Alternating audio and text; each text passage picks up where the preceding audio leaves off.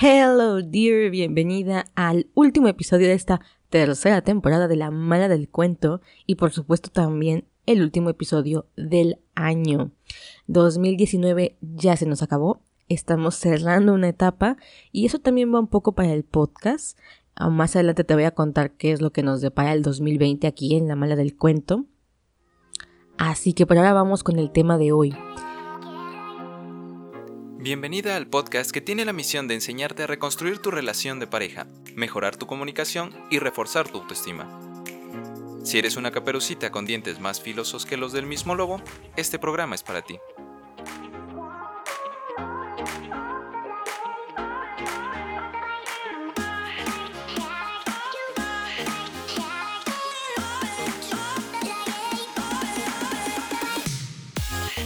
Bueno, una de las cuestiones que muchos nos preguntamos es por qué mi pareja, por qué mi situación, mi relación llegó a este punto de desastre. Llegó a este punto en el que él tiene un pie fuera de la casa, está a punto de dejarme, o yo estoy a punto de dejarlo, o nos gritamos constantemente, o ya nadie habla en la casa, somos dos mudos conviviendo, y si llegamos a hablar somos dos fieras peleando.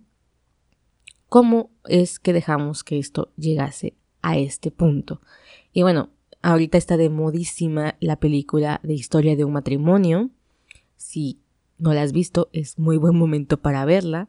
Es un drama bastante crudo en ese sentido y principalmente si estás pasando por problemas de pareja, verlo mm, da justo en la llaga, o sea, es, decimos en mi país es meter el dedo en la llaga. Bueno, pero más que contarte sobre las enseñanzas que deja o la reflexión que te invita a compartir, historia de un matrimonio, también quiero contarte lo que veo constantemente en las sesiones que tengo. Y es que dejamos que todo se desgaste. Dejamos que las cosas vayan avanzando constantemente.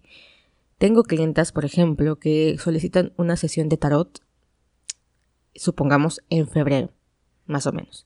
En la sesión determinamos que hay problemas, porque es evidente que si llegaste aquí es que tenías dudas, tenías problemas. Eh, es lógico. Muy bien, en la sesión determinamos qué problemas tenías. ¿Cuál era el origen de esos problemas y qué tienes que hacer para empezar a resolverlos? La mayoría de situaciones se tienen que componer con problemas puntuales, esto es, con acciones cotidianas, con muestras de cambio poco a poco. Esto es así, o sea, no puedes decir, ya, cambié el día de hoy, hoy fui a mi sesión con mi terapeuta y hoy soy una mujer nueva y la relación va a cambiar en, este mismo momento. Eso no pasa. Son cambios paulatinos. Eh, usualmente esa es la, la mejor forma, digamos, de alguna manera, para ir componiendo una relación. Pero la mayoría toman la sesión, si es que la toman, y dejan pasar los meses. Las veo en febrero, supongamos. Me están hablando aproximadamente en octubre, noviembre o el año que viene, para contarme que la relación está casi acabada, que hay un serio problema, que ya les dieron el ultimátum de que se van o descubrieron su infidelidad o descubrieron su propia infidelidad. Es decir, tú fuiste infiel y te cacharon, o viceversa, te fueron infiel y lo cachaste. O eh, se fue con su madre, o tú te fuiste con tu madre, o ya es insoportable la relación, etcétera. Y siempre digo, bueno, sí, ok, esto se veía venir. No hay que ser tarotista, ni predictiva, ni adivina para saber que eso iba a pasar. Porque los problemas no desaparecen. Esta es una cuestión muy importante que quiero que te lleves para el final de año. Los problemas no desaparecen. No se van, no se esfuman. Lo que sucede es que si no los atendemos, crecen y crecen y crecen. Y entre más crezcan, más complicado va a ser cambiar la situación. Normalmente cuando llegan conmigo es porque ya la situación está muy desgastada y el trabajo que se tiene que hacer es tanto más profundo en el sentido individual como más tajante en el sentido de pareja. Esto es más radical. Porque si no, no van, a haber, no van a avances. Si yo te contaba, por ejemplo, en febrero teníamos que hacer ciertas acciones cotidianas para que la relación empezase a cambiar, en un punto de quiebre, las relaciones son drásticas. ¿Por qué? Porque los cambios cotidianos, los cambios pequeños ya no se van a notar. Es tan grande el problema que cualquier cosa chiquita que tú hagas ahora para cambiar la relación ya no va a funcionar. y esto también lo veo muy seguido, es que ahora yo ya le dedico más atención a mi pareja, que era un problema, supongamos, en la relación. O es que ahora yo ya no le digo eh, palabras hirientes, o ya no lo ataco cuando platicamos, o ya no saco a colación la infidelidad cuando conversamos. Vale, son tips que seguramente alguien te dio, son seguramente cosas que tú notaste que hacías mal y ahora las quieres modificar. Bien, está muy bien. Pero es tan grande la bola de nieve actualmente, es tan grande el problema, que esas pequeñas acciones ya pasan diluidas y tú te sientes más frustrada porque dices, bueno, es que yo ya estoy cambiando, ¿no? Esta es nuestra típica, nuestra típica excusa, vamos a ponerlo de esta manera. Yo ya estoy cambiando un poco, yo ya estoy haciendo cosas, pero él no reacciona, él no cambia, él sigue en la misma línea con la que veníamos. Pues claro, porque ya los, las acciones cotidianas, las acciones chiquitas ya no se sienten, ya no se notan. Entonces llévate eso de tarea. Si ves problemas en la relación, no lo dejes hasta que la relación esté súper desgastada. No lo dejes. Yo sé que a veces dices, bueno, es que tal vez lo puedo componer. Ya tuve mis primeras sesiones con la terapeuta, dos o tres veces fui. O en mi caso que vienen conmigo a consulta de tarot, o sea, ya fui una vez y ya, ya estuvo, ¿no? Ya, palomita, ya estoy haciendo cambios. Realmente las sesiones, las primeras sesiones son de diagnóstico. Vayas con un terapeuta, vayas con un coach o vengas conmigo. Son de diagnóstico para darnos cuenta cómo está la situación, qué es lo que te llevó ahí, cuáles son las pautas y las conductas y los patrones que suele tener tu relación que han llegado a este punto donde se está acabando todo, o donde hay mucho sufrimiento y mucho dolor. Y después de esas sesiones se empieza a generar un plan de transformación, se empieza a generar una ruta de cambio, de trabajo personal o de pareja en cualquier caso. Pero obviamente si tú no más vas a la primera sesión, pues ahí quedó. Entonces, esto es un proceso paulatino y de conciencia. Ahora, si vamos a ver el origen de por qué peleamos las parejas, de por qué tenemos problemas las parejas, yo he detectado algunos. No te quiero decir con esto que todas las parejas tengan el mismo origen, pero hasta donde he tenido uso de razón van por esta línea. El primero es los padres. Y ya sé que es un cliché, pero los clichés están aquí por algo nuestra relación con nuestros padres viene a determinar de una manera bien fuerte nuestra relación con nuestra pareja. Y no solamente en el ámbito del aprendizaje consciente, es decir, tú veías a mamá y a papá, asumías ciertas conductas de lo que era bueno, de lo que era malo, o aprendías qué es lo que no querías hacer o qué es lo que sí querías hacer, y de ahí determinabas tu conducta para cuando tuvieses pareja. Y supongamos que tu mamá era una mujer obediente, tranquila, eh, la palabra típica de sumisa, ama devota de casa y tú dijiste, guau, no, eso no es para mí porque mi papá era un cabrón, porque mi papá era un infiel, porque mi papá era ta, ta, ta, ¿no? El malo. No quiero que me pase lo mismo, por tanto voy a dejar de ser mujer sumisa, voy a ser mujer empoderada, la que lleva los pantalones, ¿no? Entonces actuamos en contrarreacción a nuestros padres. O actuamos en sinergia. Si mi mamá era sumisa y mi mamá era dependiente y demás, bueno, yo voy a actuar igual. Eso es la parte consciente, por así decirlo. También está la situación de que a veces, si no es que la gran mayoría de ocasiones, vamos a pedirle a nuestra pareja, a la figura de nuestra pareja, el amor que no nos dieron de pequeñas o que no sentimos que tuviésemos de chiquitas, cuando, cuando éramos indefensas, cuando estábamos desprotegidas, cuando queríamos más cariño que era nuestra infancia, y no lo recibimos por X, Z o Y situación, que es muy común porque los padres no son perfectos, a ver, no son unos hijos de puta, pero supongamos que teníamos buenos padres que hicieron lo mejor que pudieron y aún así tú sientes un vacío emocional, es normal, tanto por la cultura, la sociedad y la educación que tenemos. No me voy a adentrar mucho en eso hoy porque es muy extenso, pero créeme, no es solamente culpa de tus padres, también hay un rollo ahí educacional en el que hay una separación muy cañona entre la maternidad y la educación y el amor a los hijos con todo el rollo de educación. Pero bueno, no sigamos por esa línea. El punto es que de alguna manera tú sientes que hay un vacío emocional, que le estás reclamando a tus padres. Como ellos no te lo dieron y como ese tiempo ya pasó, como ahora sí que ese tren ya se te fue, lo que hacemos es empezar a demandarle ese cariño y esa atención a nuestra pareja. Y lo ponemos a prueba, ponemos su cariño a prueba, por ejemplo, las mujeres corazas, las mujeres eh, superwoman, solemos poner a prueba a nuestras parejas o el amor a nuestras parejas, porque no confiamos en su cariño, porque toda la vida nos hemos mantenido independientes, nos hemos mantenido fuertes, porque creemos que nadie nos puede atender, que, solamente estamos nosotras para nosotras mismas, que nadie va a ver por nosotras, que, que, tú tienes que ver por ti misma. Entonces cuando llega una pareja a tu vida, la tienes que presionar para que te compruebe, entre comillas, o demuestre que sí te quiere y que va a estar ahí en las buenas y en las malas. Y entonces lo picas y lo picas y lo picas. Y lo, lo pones constantemente a, prueba, ¿no? O sea, de peleas, infidelidades, eh, malos tratos, eh, berrinches, celos. O sea, vas aumentando el nivel de tu intensidad de, demonios, de, la parte más oscura de ti, para ver si él se, se, queda. Y el problema es que realmente estás hablando desde el, desde el miedo, o sea, no estás, no estás abierta a recibir. Estás tan convencida de que nadie te puede creer, de que el amor no es para ti, de que nadie te va a cuidar, que vas a sabotear esa relación. Sí o sí. Y luego tenemos lo que es el inconsciente transgeneracional que también es un temísima, que es como nuestros padres, nuestros abuelos y nuestros bisabuelos nos heredan las formas de relacionarnos. Si tú pensabas que solamente se hereda los ojos y las mañas eh, de tu abuelo, que típico que te dicen, ay, es que sacaste esa maña de tu abuelito, o mira, tienes los ojos de tu bisabuela, típico.